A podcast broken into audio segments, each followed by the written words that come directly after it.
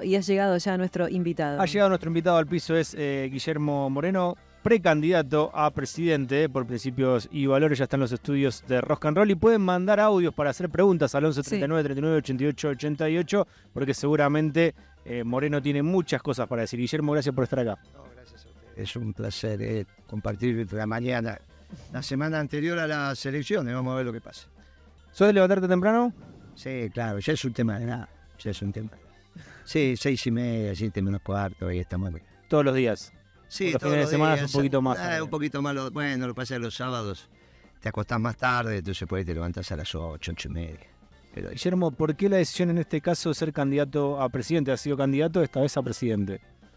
Bueno, las elecciones son presidenciales y el peronismo tenía que estar en la cancha si no estuviéramos nosotros, nadie estaría hablando de la doctrina peronista. Una pena porque es una doctrina verdadera.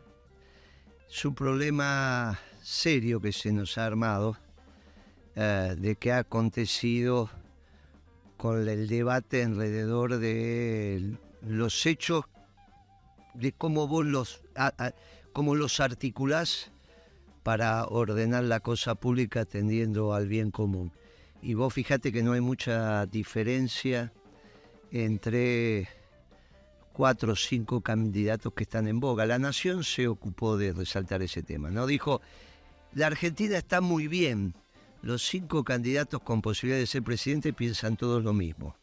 En el jueguito de ayer. No, no, no, no, el jueguito ah. de ayer. ¿Lo viste ese juego de ayer? Sí, lo vi, me pareció muy interesante. No te incluyeron. Pero era lógico. ¿De qué hablan? Se viralizó ayer, eh, La Nación hizo una especie de encuesta que vos ibas respondiendo diferentes preguntas y te iban saliendo el candidato del que vos estabas más cerca. ¿Y por qué no me enojó? Porque es lógico que Moreno no estuviera. Mm. A ver. Viste cómo lo importante, mira, es al margen de los votos que saquemos, lo importante de que nosotros estemos en la cancha. ¿Qué le pasó ayer a la Nación? La Nación, naturalmente, tuvo que jugar en el plano de los espacios. Por lo tanto, el plano en este caso son dos ejes cartesianos. La superficie no jugó en el espacio, cuando dije del espacio, pero para ser en el espacio tendrían que haber sido tres ejes. Entonces puso izquierdas y derechas. Sí, progresismo, sí. Conservador. Exactamente. Y no podía yo estar ahí porque falta el eje del peronismo la cabeza de la nación no incorpora como opción política al peronismo. Entonces te pone izquierda, derecha, progresismo y conservador. Nosotros no somos nada de eso. Ahora, si nosotros no hubiésemos estado hoy en, la campaña, ni siquiera podríamos decir estas cosas. Cuando lo ponen a masa, o sale conservador, o sale de derecha, o sea, no sale peronista. Ninguno de los que está hoy en la cancha, salvo Moreno, hubiese salido en el eje peronista. Es extraordinario lo que hizo la nación. Contesta tu pregunta. No me enojó. Los compañeros dijeron, che, pero esto ni siquiera te incorpora. No podían incorporarme. Porque el peronismo no está en ninguno de esos cuatro ejes. Esa es la gran, la gran situación, el gran deterioro que ha sufrido nuestra cosmovisión de la década ganada, que fue un extraordinario gobierno peronista. Pero como no adoctrinamos lo suficiente, terminamos en esta payasada de cuatro ejes que no contienen al peronismo, sí contienen al resto de, de los hechos políticos, pero no a nosotros. Y, vos sabés que después los compañeros fueron comprendiendo esto y en vez de estar enojados dijeron, ah, con razón. Y es lo que pasó siempre. No somos izquierda, derecha, no somos conservadores, no somos progresistas. ¿Qué somos? Peronistas. Si no estaba Moreno, ¿quién era el peronista en esta elección? Vos decís que ni Massa ni Grabois pertenecen al peronismo. Lo dijo la Nación, no yo. Lo dijo la Nación. Graboy lo conozco, es un chico joven, todavía se está formando. La última vez que hizo una definición dijo que era marxista. Si es marxista no puede estar en el peronismo, nosotros no tenemos nada que ver con violentar la propiedad privada. nosotros somos respetuosos a la propiedad privada. Y obviamente Massa no hace falta que te conteste, su cosmovisión, si es que tiene alguna, está muy alejada del peronismo, vos lo has visto, digamos, no, no. Lo has visto en su, es un desenlace, de, qué sé, los últimos 10 años, está bien poco más, pero digamos, la primera elección que tiene por fuera de nosotros debe ser 2013, 2011 se empezó a alejar, 2013. Bueno, obviamente lo que él planteaba es otro esquema, es otro esquema conceptual. eh, es un muchacho que puede trabajar en un gobierno peronista perfectamente. Es peronista ahí, cuando hablas con él, es difícil. Esto que ha hecho con el maíz, no es peronista. Esto que ha hecho con el maíz, de aumentar el precio del maíz, que es la transformación de un alimento determinado en, proteínas cárnicas, hizo lo mismo que Macri, le sacó la comida de la boca al pueblo. Entre hoy y mañana vos vas a tener entre 170 a 250 pesos de aumento en el kilo de la carne, pero te va a aumentar el pollo porque por el alimento, que es el maíz. Por eso cuando hicieron el dólar soja no metieron el maíz, ¿vos te acordás que no lo metieron? Bueno, ¿y ahora por qué lo metieron? Bueno, esto es una barbaridad. El, gobierno que se mete con la comida del pueblo no puede ser peronista. ¿Qué es ser peronista para Guillermo Moreno? No, para Guillermo Moreno no, ¿qué es ser peronista? Bueno, peronismo. Claro. Nosotros somos una doctrina diferenciadora de las que son las categorías europeas, que son las usualmente estudiadas, que son las que puso la Nación ayer, esos cuatro vectores, eh, o semivectores, digamos, tomando el origen. Eh, nosotros somos aquellos que articulamos los principios permanentes. Esto no es menor cuando te digo los principios permanentes. ¿eh? Viste que los posmodernos se diferencian de los clásicos en función de si tienen o no principios permanentes. ¿Está? Me acuerdo un debate que hice con un, un, grupo de jóvenes vinculados al neoliberalismo y uno de los más lúcidos de ellos, eran alrededor de 10, 15 pibes en una en un bar ahí por Palermo, Hollywood. Dijo, ¿sabe qué pasa, Moreno? Nosotros no tenemos principios permanentes. Todos los días nos levantamos y vemos cuál es el principio. Igual que Alberto Fernández cuando dijo yo no planifico, o la vocera presidencial cuando dijo el pasado ya fue, el futuro no existe, viví el presente. Nosotros somos planificación, somos aquellos que articulamos los principios permanentes que son verdades evidentes en términos geométricos te enseñaron alguna vez que por un punto pasan infinitas rectas. No sé si te acordás en la secundaria. Bueno, eso no te lo he demostrado nunca. Para vos es una verdad evidente, son los postulados de los teoremas. ¿no? Vos no necesitas demostrar que por un punto pasan infinitas rectas porque es imposible. Es una verdad evidente, la distancia más corta entre dos puntos es una recta en el espacio euclidiano. Bueno, no lo tenés que demostrar. Que vos quieras construir una sociedad desde el amor, no, no, no hay que demostrarlo, te lo enseñó tu vieja y si no a tu vieja, tu abuela, y si no la primera novia que tuviste, vos no vas a construir una sociedad desde el odio. Que vos quieras una sociedad con justicia, no lo tenés que explicar. No la justicia del derecho positivo, estamos hablando la justicia entre los hombres. Que vos quieras una sociedad con hombres valerosos y no con cobardes, esto no lo tenés que demostrar. Hay, hay principios ordenadores que vos vas a trabajar para el bien común. Eh, ¿Qué es, la, es el peronismo? La articulación de esos principios que son unas verdades evidentes en un esquema conceptual que te permite tomar decisiones. Y para gobernar es imprescindible tener una doctrina. Por eso Perón decía, para ganar las elecciones un frente electoral, para gobernar la doctrina. Un día le preguntaron a Alberto cuál era la doctrina del Frente de Todos, dijo ninguna porque nosotros somos una coalición. Bueno, así terminó el gobierno. Lo dijimos desde el principio que esto iba a fracasar. Yo ya no me gusta hablar de Alberto porque no me gusta hacer leña del árbol caído. Pero una persona que piensa así, yo lo conozco hace 30 años. Alberto no mintió, es esto. ¿eh? Es un socialdemócrata hecho y derecho. Lo que pasa es que esa manera de pensar quizás haya servido para algún pueblo europeo, seguro no sirve para los pueblos hispanoamericanos. Entonces el peronismo es que es una doctrina extremadamente moderna, es la última de todas estas que estamos hablando, ¿no? En mitad del siglo XX, todas las hechos son del fin del siglo XIX, incluso algunas del fin del siglo XVIII, el liberalismo, por ejemplo. Eh, todo eso ha construido un mundo, que es este mundo que estás viviendo, que vuelve a estar Europa en guerra. Hay que darle una oportunidad al peronismo. Ahora, cuando hay que darle una oportunidad al peronismo en el mundo, acá tenemos un gobierno socialdemócrata y tomando decisiones cortitas, ¿no? Donde primero ganemos, después vemos. Mirá la barbaridad que hicieron en el 19. Si era primero ganemos, después vemos, Kirchner no se hubiese presentado a las elecciones. Kirchner, Kirchner Cristina, no sé si saben, vos que estaba en contra de que se presentara en el 2007, en el 2003 a las elecciones, sabían eso, ¿no? Sí. Eh, eh, eh, obviamente el jefe político era Kirchner, la opinión de Cristina era una opinión relevante, pero no era la que determinaba. Fuimos a fuimos a las elecciones Y fuimos a las elecciones no sabiendo que íbamos a ganar. De hecho, no se ganó. Salimos segundo de Menem. Se bajó Menem en el balotaje. Por eso, seguimos segundo de Menem.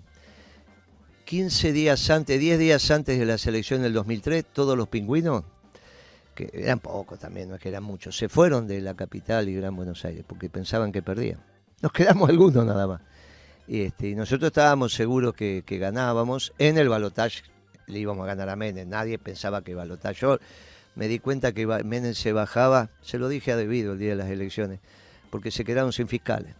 A las 5 de la tarde empezaron a desaparecer los fiscales de Menem y entonces, bueno, era obvio que ya no los tenía para el balotaje. Pero nunca nosotros dijimos primero ganemos y después vemos. A mí me tocó hacer la primera reunión con la embajada norteamericana en campaña. Pues ya que no nos dejaron entrar a la embajada norteamericana, nos atendieron en un bar. ¿Por qué? Y porque no existíamos. Esto que te estoy contando es la verdad histórica. ¿eh? No lo cuento ¿Tenían un plan? Teníamos, teníamos la doctrina. No, no, que íbamos a tener un plan. Cuando ganaron, digo. No, que íbamos a tener un plan. Lo que sabíamos que teníamos la doctrina y entonces sabíamos cómo dar vuelta a esto, en economía, en obras públicas. Se habían escrito algunas cosas, obviamente los equipos técnicos habían, pero eso todavía no estaba internalizado, lo había hecho el equipo de debido, pero todavía no estaba internalizado. Sí sabíamos que teníamos que planificar, entonces la primer gran sorpresa de Kirchner fue re- con- reconstruir el Ministerio de Planificación con debido a la cabeza. ¿Y cuándo surge el plan? Y él se va haciendo sobre la marcha porque cuando vos tenés la doctrina, la cosa te va llevando. Nosotros en un grupo, un día Cristina me preguntó, ¿cómo, cómo, cómo se encontraron? ¿Cuándo, cuándo lo conoció aquí? Yo le dije, en febrero del 2003. No, Moreno me dice, te he equivocado. ¿Cómo va a ser 2003 si a los 60 días ganamos la elección? Le digo, febrero del 2003 fue la primera vez que lo conocí. ¿Cómo lo conociste? ¿Cómo te En la llaman? casa de Santa Cruz nos conocimos. Ah, Empezamos discutiendo, como corresponde entre peronistas, fuerte, ¿eh? ¿Pero cómo llegaste a Néstor? Ah, por Susana Decibe. ¿Te acordás? No, no te acordás vos. Susana Decibe fue ministra de Educación de Menem. Y hace una reunión. Yo tengo una maestría en relaciones internacionales. En algún momento de mi vida me peleé con la disciplina, me peleé con la economía. Mm. Y pasa, pasa. Un día vos te vas a pelear con el periodismo, después volvés. Pasa estas cosas en la vida.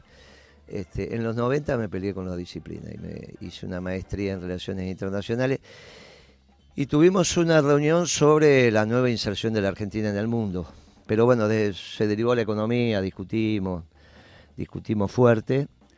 Y, y ahí en el medio de la reunión entró un muchacho con un cuaderno Gloria, tapas blandas, una la- lapicera Silva Pen. Y era debido. Se ve que se hicieron algún gesto, que sé yo, me pidió el teléfono y eh, a los 15 días me, pidieron que diera una conferencia sobre economía y ahí, empezamos. Un equipo muy interesante, pero la doctrina nos unió. Éramos todos bien peruca, pero bien peruca. Kirchner el primero, Kirchner el que decía, nos dice Kirchnerita cuando nos quieren bajar el precio. Esta estupidez de, que te definís Kirchnerita es un invento de Moró, de todos estos radicales que no saben dónde caer. Y entonces, ah, somos Kirchneristas. ¿Qué Kirchneristas? Nosotros somos peronistas, ¿qué me venís con Kirchnerismo? Kirchner me lo decía así, mirándome a los ojos como me estás mirando vos. Después se distorsionó la verdad histórica. Y a los pibes, no sé por qué, le empezaron a contar cosas raras. El otro día vino, hace un par de meses, vino un médico de, la, de Lomas, por ahí, un pibe joven, cuarenta y pico de años, que quiere sumarse a los equipos nuestros, este, vinculados a la mesa de salud. Pero cuando se estaba yendo me dijo, ¿le puedo hacer una pregunta, Moreno? Sí, "Claro, estuvimos hablando 40 minutos, decime que... ¿Cómo le dio Kirchner la orden de hacer un satélite? Y yo me lo quedé mirando. Le digo, no te entiendo lo que me decís. ¿Cómo? Claro, cuando Kirchner le dijo a Moreno hacer un satélite, ¿cómo fue? Mira, pibe, no sé cómo te contaron esas estupideces, pero te voy a contar cómo fue.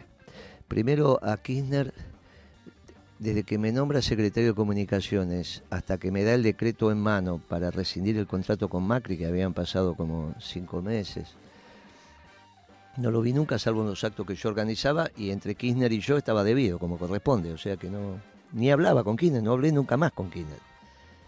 No me llamó nunca más, me, me dio el decreto a través de debido, no me llamó nunca más. El pibe cada vez abría los ojos más grandes que...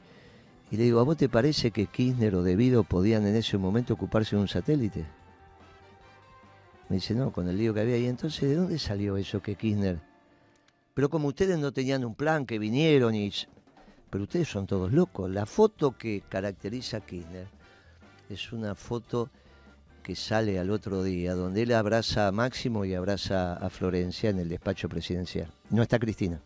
Él los abraza así, ¿no? Como un abrazo de padre. Después Cristina cuenta esa foto. Dice que ella se va de la foto y le dice a Néstor, ahí tenés lo que buscaba, ya sos presidente, vamos a ver lo que haces ahora. Y él abraza a los chicos. Eso lo cuenta Cristina. ¿eh? La foto salió eh, al otro día, una foto hermosa. Pero Cristina la cuenta que iban los cuatro y ella se desprende de la foto porque no quería estar en esa foto diciendo, ya tenés lo que buscaba, bli, bli, bli, ahora vamos a ver lo que hace. Y lo que hicimos fue una gesta de muchachos peronistas. Nos empezamos a juntar. Cuando a mí me ofrecen la Secretaría de Comunicaciones me tiene que convencer debido, yo tenía mis actividades y demás. Me dice que vaya por 60 días.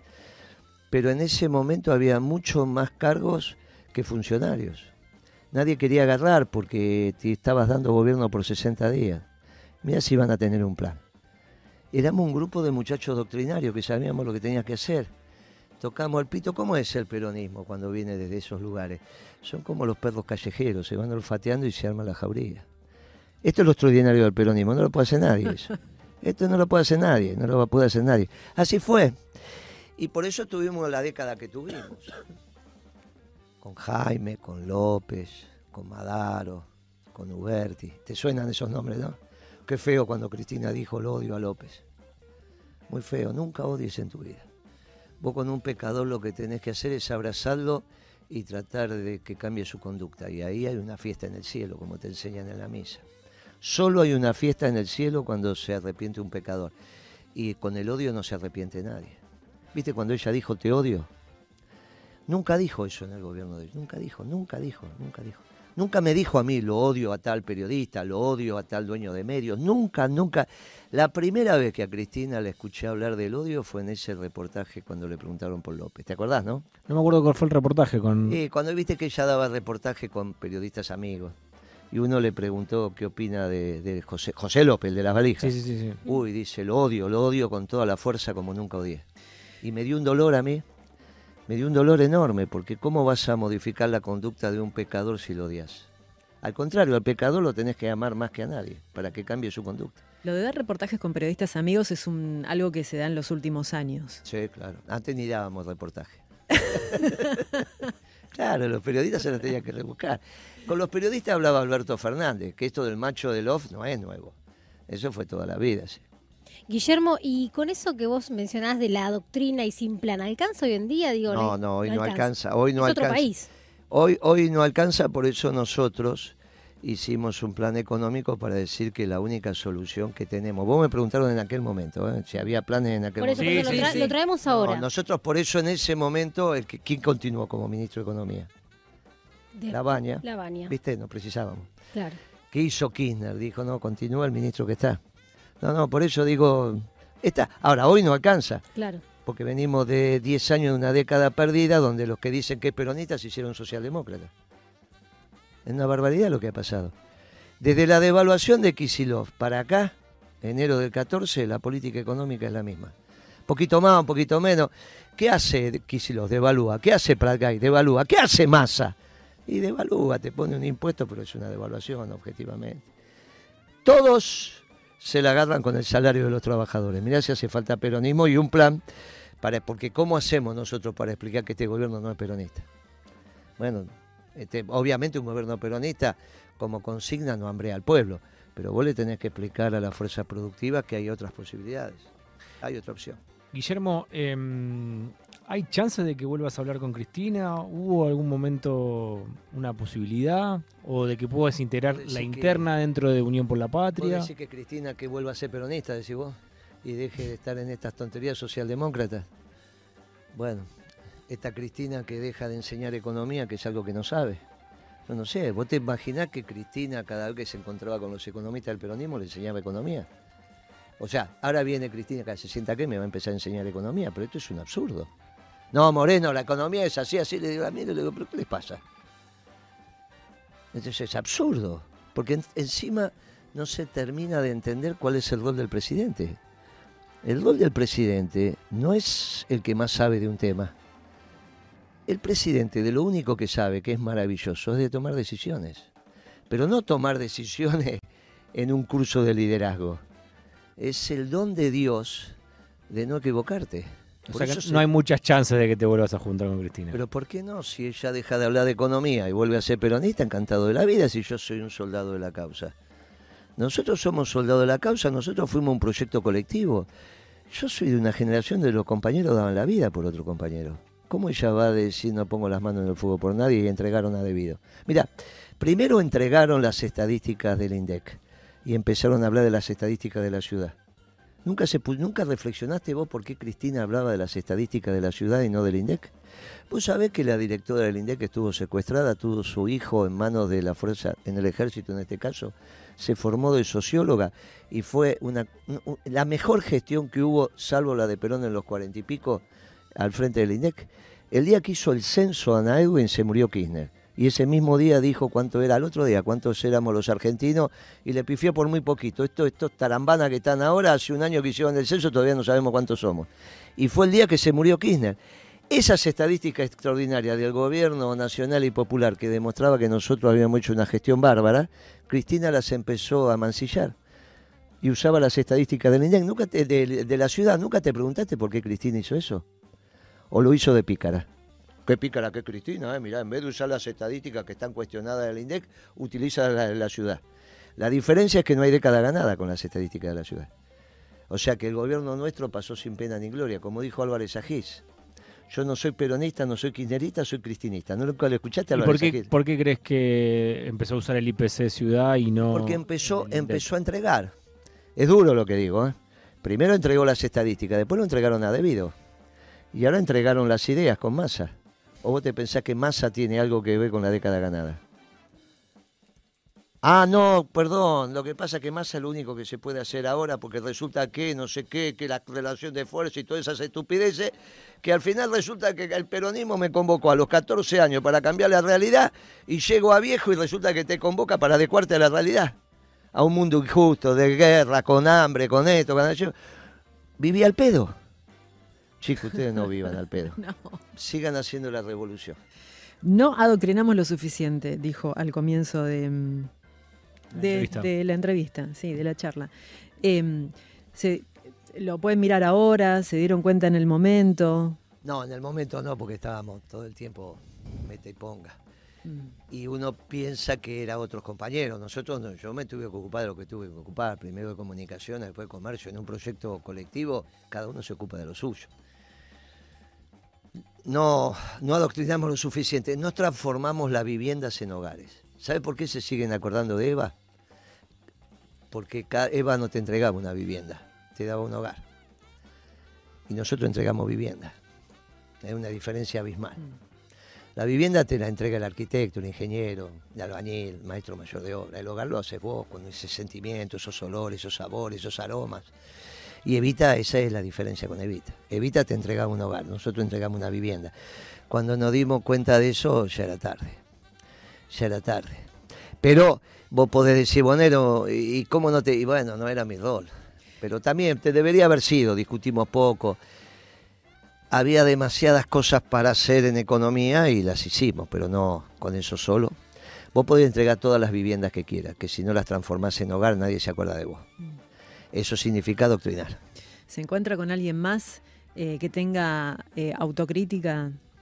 Que tenga este sentido de la autocrítica, sí, digamos. claro, todo lo que estuvimos en la década ganada si no están ahora en el gobierno. ¿Te imaginás que...? Por ejemplo, Guillermo. Y todos, todos, todos, todos los que estuvimos ahí. Los que no se murieron, obviamente. Muchos se murieron, muchos envejecieron. Pero sí, sí, sí, sí. Ahora, lo interesante es, es cómo transformar a distintos de que te ayudaron a... que vos te ayudaron a ver a partir de la educación. Esta es la primera vez que el mundo no es antiperonista. Si vos analizás lo que está pasando en el mundo, esta es la primera vez que el mundo no es antiperonista. Ni los norteamericanos, ni los rusos, los europeos no te los cuento que están perdidos. Los únicos que podrían ser antiperonistas son los chinos. Los únicos. ¿Está bien? Los únicos que pueden... Estos, estos chinos no son los de Mao, ¿no? A veces dicen, no, mirá, pero si Mao... Pero pará, Mao quiso hacer la revolución cultural y lo, mataron a todos porque él se murió. ¿Está bien? O sea, Mao se dio cuenta que la revolución cultural era lo que tenía que hacer porque la revolución se le iba haciendo, se le iba yendo para cualquier lado. Mao quiere hacer la revolución en la revolución, pierde o lo matan o lo que fuere, no importa. Cuando él se muere, los fusilan a todos, el grupo los cuatro. Si no, terminaba en esta China. Donde llega China, baja el salario real, no sube. Trump llegó a México y subió el salario real, sobre todo en la industria automotriz, que ganan prácticamente lo mismo que los norteamericanos. Si no, Estados Unidos no le compra autos, porque le dice que hay competencia desleal. Donde llegan los chinos, baja el salario real. Y estos van a China. Y estos van a China. Tienen un lío en la cabeza pero tienen un lío en la cabeza. ¿Cómo hacemos para que suba el salario en la ¿Cómo Argentina? hacemos? retomando acá la, la pregunta de la compañera. es trabajo. ¿Cómo? Que- Trabajo. Tiene que abundar, abundar, sobrar el trabajo. Cuando abunda, cuando sobra. ¿Cómo haces para Pero, que abunde claro, el trabajo? concreto, tenés, que tenés que reindustrializar la Argentina. ¿Cómo haces para reindustrializar la Argentina? Dos vectores. El primer vector tenés que generar demanda. Para generar demanda tenés que bajar el- proporcionalmente el precio de la comida. Lo que hizo la bestia de Macri fue aumentar muchísimo la comida. ¿Te acordás que hice un video que decía le sacó la comida de la boca a los argentinos, ¿de verdad? Al, al pueblo. Sí. Este hizo lo mismo. Cuando vos tenés muy cara la comida, no te sobra nada. ¿Por qué el salario de ustedes no alcanza? Y porque cuando compran la comida perdieron, no les queda nada. Y entonces empieza a deteriorarse la ropa. Ya toda la ropa es la ropa, viste, ya no tenés los zapatos que tenías. Si tenés algo bueno, pues te lo regalaron tus viejos para un cumpleaños. Si no, vos no te podés comprar nada. ¿Por qué? Porque la comida te lleva todo el salario. Con nosotros no. Entonces, cuando vos bajás proporcionalmente el precio de la comida, te empieza a sobrar, te empieza a sobrar de tu, de tu ingreso mensual alguito. Eso se llama que aumenta tu poder adquisitivo. Cuando aumenta tu poder adquisitivo, podés generar una demanda en el mercado de la peluquería, una ropita, unos zapatos, la cuota del auto, ladrillo. Todo eso puede ser importado o nacional. Tiene que ser nacional, para eso tenés que administrar el comercio. No tienen que ser productos chinos. Vos tenés que reindustrializar la Argentina. Ya tenés la demanda, te falta la oferta. Para que haya oferta tiene que haber rentabilidad sobre unidad vendida. Para eso le tenés que bajar el precio de los precios a la industria, que es la energía. Vienen todos acá a explicarte que la electricidad está barata. ¿Cómo va a estar barata si no me hacen costos? Vos no sabes cuál es el costo de la electricidad. Desde Kicillof para acá nos hizo más costo en la economía. Dicen, pero no lo hacen. El último funcionario que hizo costo en la Argentina fui yo.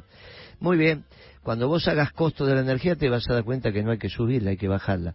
Le bajás el insumo clave a la industria, no solo a Techino, al Luar, sino a la panadería, a la casa de pastas, a todo se lo bajás. Y ahí entonces la industria empieza a tener rentabilidad. Después es un tema de esperarlo, como hicimos nosotros.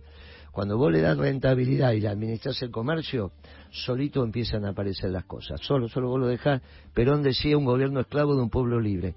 La gente tiene que ir y estar y transitar. Olvídense de eso del rol del Estado. En el peronismo está todo escrito sobre el rol del Estado. Todas esas estupideces que emitió Kicillof, olvídense. Y Cristina también, ¿eh? olvídense. El, Perón, si de algo escribió, es el del rol del Estado. En la doctrina está todo claro cuál es el rol del Estado. No es que hay que rediscutirlo, no hay que... Está todo clarísimo. La leen. Y ahí está. Hay cosas que, por ejemplo, inteligencia artificial, no hay nada escrito. Eh, sobre el tema de...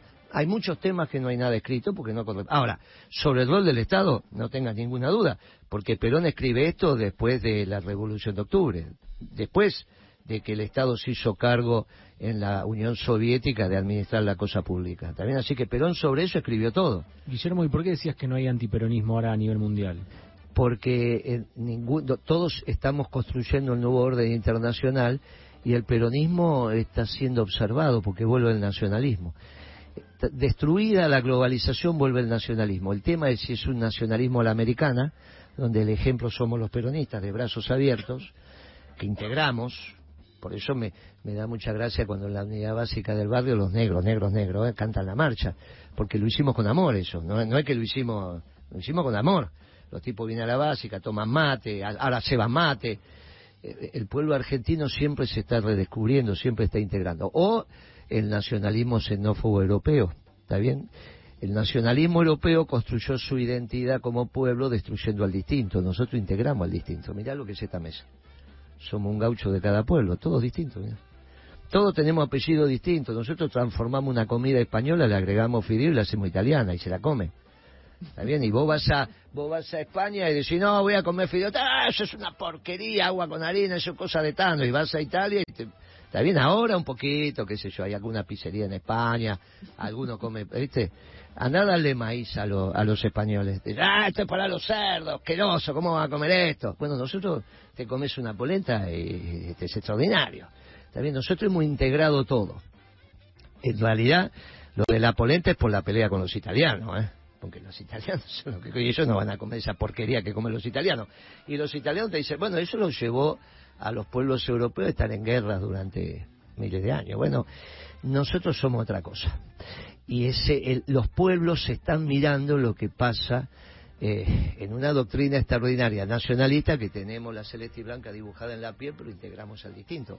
Viste que el hallazgo de nuestra lista fue, uno de los hallazgos es el coreano este y lo pusimos a propósito y para hablar para hablarle a los inmigrantes. Y, y yo te digo cómo el pueblo argentino no va a ser peronista imagínate lo que pasó con Kim.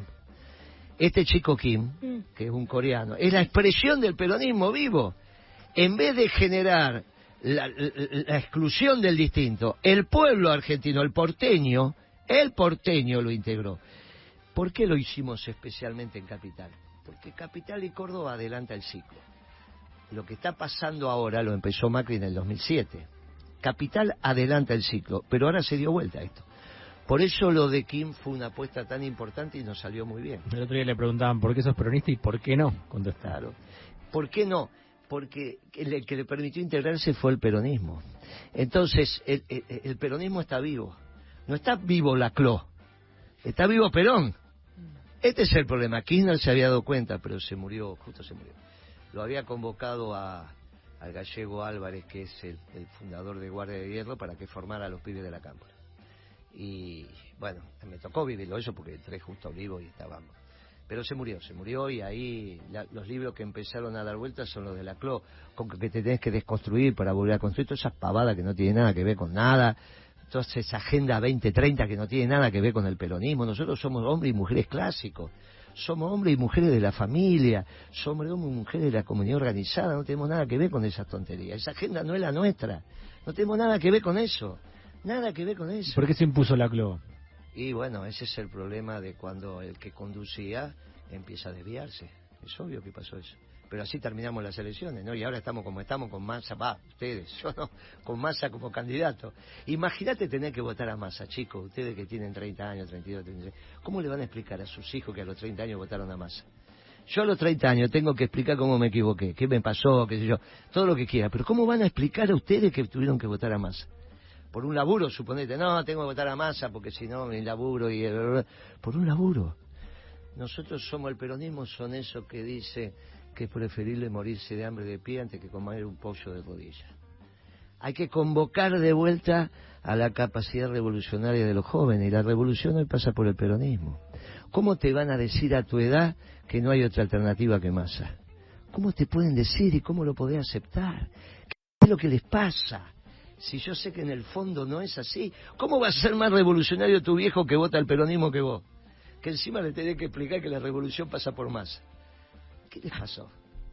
No, por eso, esto es, esto es lo que nos está aconteciendo y por eso contesté la primera pregunta, nada más, es una macana esto. Imagínense, se termina el programa y contesté No. una pregunta, les pido disculpas. No. Este, ustedes dijeron, ¿por qué el peronismo? Bueno, por todo esto. Y grabó y grabó y puede ser un buen pibe, pero está dentro del sistema, está dentro de esto. Eh, eh, El sistema, de si te referís a la Unión por la Y Patria. claro, es lo que le permite, está dentro de masa. Está dentro de este oficialismo que aumentó el maíz y aumentó la comida. Es esto. No, pero en realidad no se baña. Es una manera de decir. En realidad tiene el pelo largo. En realidad es rebelde. No, ¿qué rebeldía? Es la rebeldía permitida. Es como cuando haces dieta y te dan un fin de semana y decís, bueno, hoy podés... Eso es... Eso... No, nosotros venimos a revolucionar. Seguimos siendo lo que queremos transformar la Argentina. Si no, no hubiésemos hecho la década ganada, ¿eh?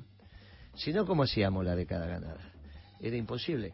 Y eso demuestra que se puede hacer. Eso demuestra que se puede hacer.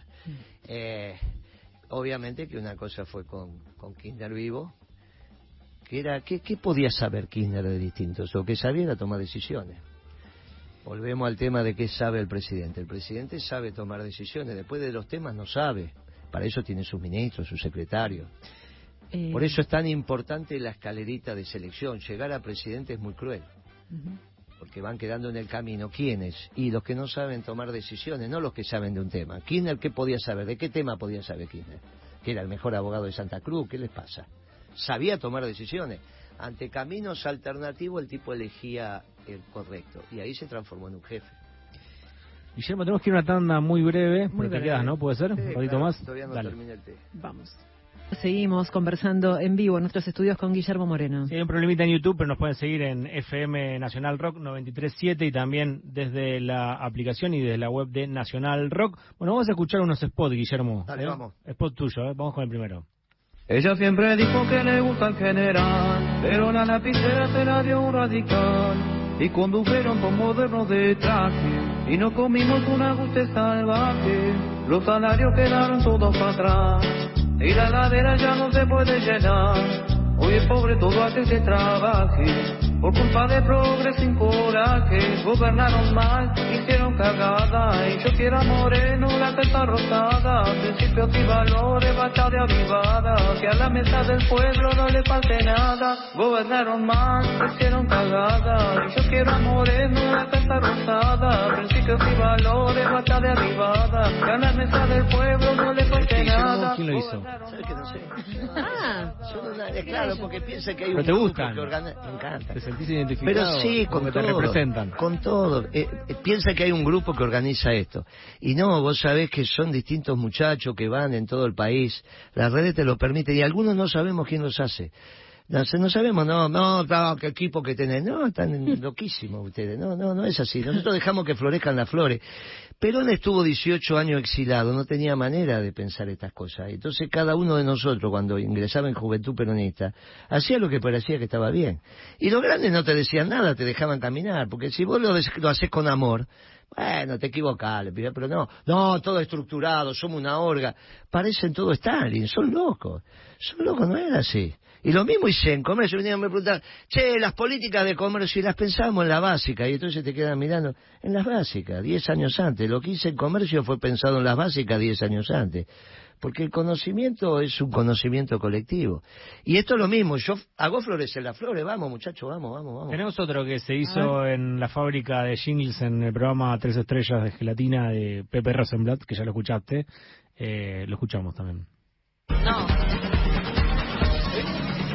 El voto peronista está muy complicado. Se olvidan la doctrina al cambio. No, Torero qué va. Que al hermoso. cielo, ganar el paso. Se hacen los inclusivos y yo de un coreano. Un candidato en serio estoy necesitando. Alguien que se la banque, no un progre barato. Un cheto entre que está sobre el escenario. Con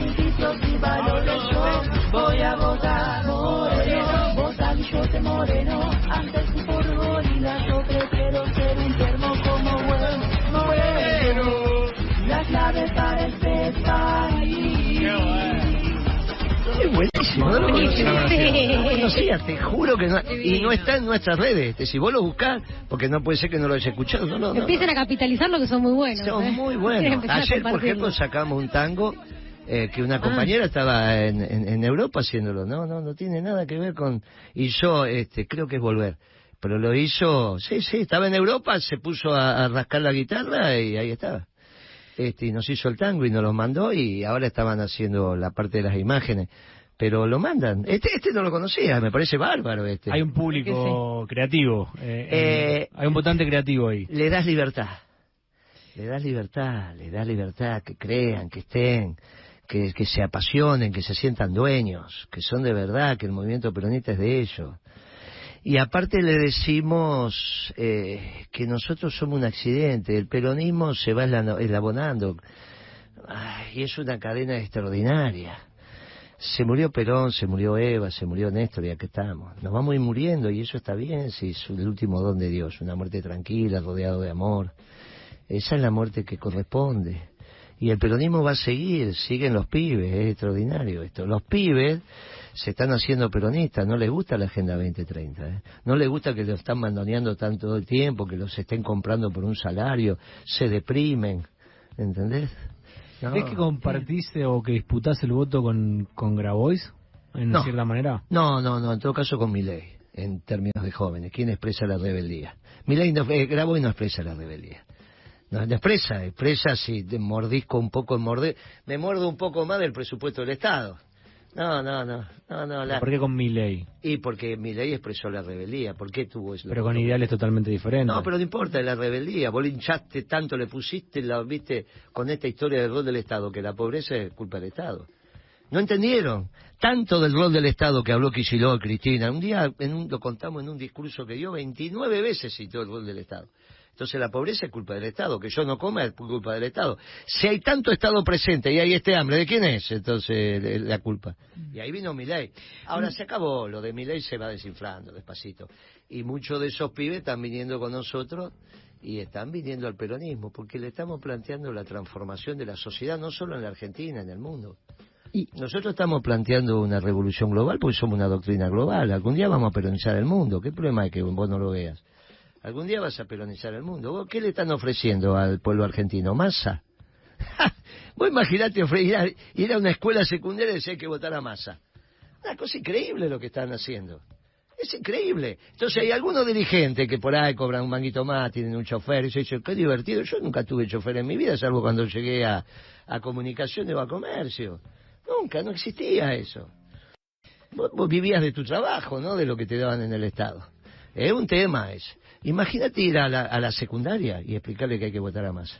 No, porque en realidad, porque la derecha, porque esto, porque aquello, porque no legal, que los Estados Unidos, que el fondo, que bla, bla, bla, bla, y hay que votar a Massa. Increíble. No pueden, no pueden, no pueden. No les salen las palabras. No pueden. No hay manera de explicar que hay que votar a Massa. Moreno, en materia de seguridad, eh, Y en materia ¿Cuál de seguridad hay que terminar con el delito que le molesta al pueblo. Que eso tiene un solo nombre y se llama Paco. Y eh, porque, viste, si se organiza una banda y roba un banco un fin de semana y le saca las joyas a una señora que ya... Te puedes hacer una película con eso, ¿está bien? Te roban un blindado. Si no hay muerte, haces una película. Cuando arrastran a tu vieja con una moto para robarle el monedero, vos que te te pones loco. Eso se llama Paco. Y el Paco se termina en Nordelta, no en la 1114. ¿eh? En Nordelta. Tenés que ir a Nordelta y hacer lo que tenés que hacer. ¿Está bien? Que Tigre. ¿Quién fue intendente de Tigre? Bien, esto es lo que hay que hacer. Ir a Nordelta y terminar con el Paco. Y eso lo voy a hacer el primer día. Solo, ¿eh? No preciso ir con nadie. Yo cuando llegué al mercado central había prostitución infantil. Al otro día se terminó. Pero vas y qué haces. Lo que hay que hacer. ¿Qué es lo que hay que hacer? Y decirle trazar la raya. De acá está el bien, de acá está el mal. No, pero nosotros somos posmodernos, todos los días no sabemos dónde está el bien y está el mal. No, yo soy un clásico, tracé la raya. Acá está la luz, acá está la sombra. El que quiere caminar por la sombra, la pelea es con el presidente. Con el presidente, ¿eh? No con el jefe de policía, ni con un fiscal, ni con un juez. Con el presidente. Moreno, ¿tiene tanto poder el presidente? No hay esta- duda para el Paco. No, hay No, duda. digo en líneas generales, porque también después vos terminás en lugares como la justicia, que No, se ma- ¿no? no, no. Vos decís que tiene el ¿Cómo hicimos 100% la- del poder el presidente. No, no dije el 100, vos me dijiste sí de tanto, no me dijiste el 100. Pero bueno, ¿qué porcentaje tiene de la representación real? No, ¿y cómo hicimos la década ganada? Pero bueno, en esta Argentina, en este Y si es la 2023. misma, ¿Qué, ¿qué es lo que está pasando? La diferencia es que en el, en el 2002 nosotros le damos un gran gobierno, que fue el de Dualde, ¿está bien? Acá no hubo transición. El problema es que eh, se equivocaron. La última oportunidad de tener un gobierno de transición fue abril del 19. Entonces ahí tenía un gobierno de transición que ordenara la macroeconomía. Ordenar la macroeconomía es un tema muy delicado. Eso fue lo que hizo, lo que hizo Dualde. Ordenó la macroeconomía, eligió a Kirchner como su sucesor y, y ganó las elecciones. No Kirchner, ¿no? No te vas a pensar que ganamos con los votos de Kirchner, ¿no? Y los fiscales de Kirchner. ¿Quién lo conocía Kirchner? Eh, Fue Dualde. La magia de eso se llama Dualde y los fiscales los puso Dualde. Pero Kirchner empezó a ser, se transformó en el jefe rápidamente, rápidamente. Porque el tipo, el tipo sabía cuál era la decisión correcta y eso fue fenomenal. Eso fue fenomenal. Mira, hubo una, una... Kirchner ya había ganado las elecciones, todavía no había asumido. Entonces acá en el Hotel Panamericano, acá en Carlos Pellegrini, debido convoca a un equipo. Eh, convoca a mí y a otros muchachos más, este, y vienen los progresistas, ¿no? No importan los nombres, vienen. Que ha, empezás a armar los equipos más grandes. Y entonces este, los progresistas vienen y dicen, bueno, díganle a Kirchner que, que ya está resuelto el tema económico, conseguimos 20 mil millones de dólares. Estamos hablando Kirchner no presidente, ¿eh? o sea, había ganado, pero todavía no había asumido. No estamos hablando de los 20 mil palos de los chinos, eso fue otra historia. Estamos hablando, presidía la reunión de Vido, Julio de Vido. Estaba Huguito de Vido, estaba Madaro, había otros muchachos más. Y, y estaba yo. Y entonces se armó un toletole de aquellos. Porque vos imagínate que cuando me vienen con 20 mil palos verdes de deudal, no, se armó un quilombo de verdad, la mesa terminó pata para arriba. Pero de verdad que se armó un quilombo. Entonces le digo a Debido, bueno, basta, pues imagínate que un peronista tomar deuda, eso no existe.